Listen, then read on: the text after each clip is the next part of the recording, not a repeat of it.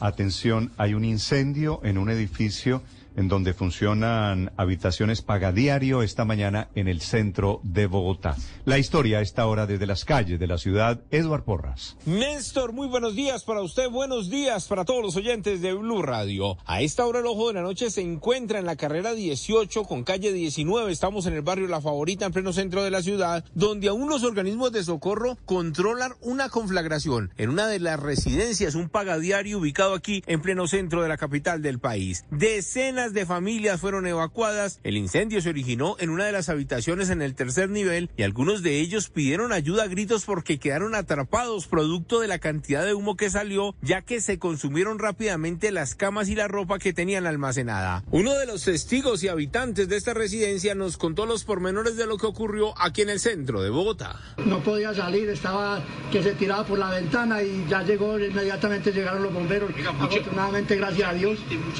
Hubo desafortunadamente mucha gente, pero gracias a Dios no sé hasta dónde haya víctimas de nada, no, afuera ya Dios.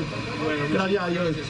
Tan informal, gracias. Las personas que estaban descansando y que alcanzaron a observar lo ocurrido dicen que efectivamente fue una vela o un incienso el que dejaron prendido encima de una de las mesas de madera. Obviamente la llama se propagó rápidamente por el cartón que se encontraba en el sitio, por la misma ropa que guardaban en varias maletas y hasta el momento los organismos de socorro, la Secretaría de Salud, atiende a los lesionados producto de la inhalación del humo, mientras que un grupo de investigación de incendios analiza para ver qué fue lo que ocurrió exactamente aquí en el centro de Bogotá. Hablemos del incendio, esta vez forestal en Suacha, Cundinamarca. Manos criminales, dicen los mismos organismos de socorro, dicen las autoridades en Suacha, porque ayer hacia la una de la tarde nuevamente le prendieron fuego a la vegetación nativa, pero esta vez en el barrio San Mateo. La misma comunidad, acompañados de los organismos de socorro de Suacha y varios bomberos de Bogotá, atendieron el incidente hasta esta madrugada. Hablamos con el comandante de los bomberos de Suacha y él mismo nos contó lo que viene ocurriendo en su municipio. Desafortunadamente estos incendios no son, no son ocasionados por efectos de la naturaleza, no.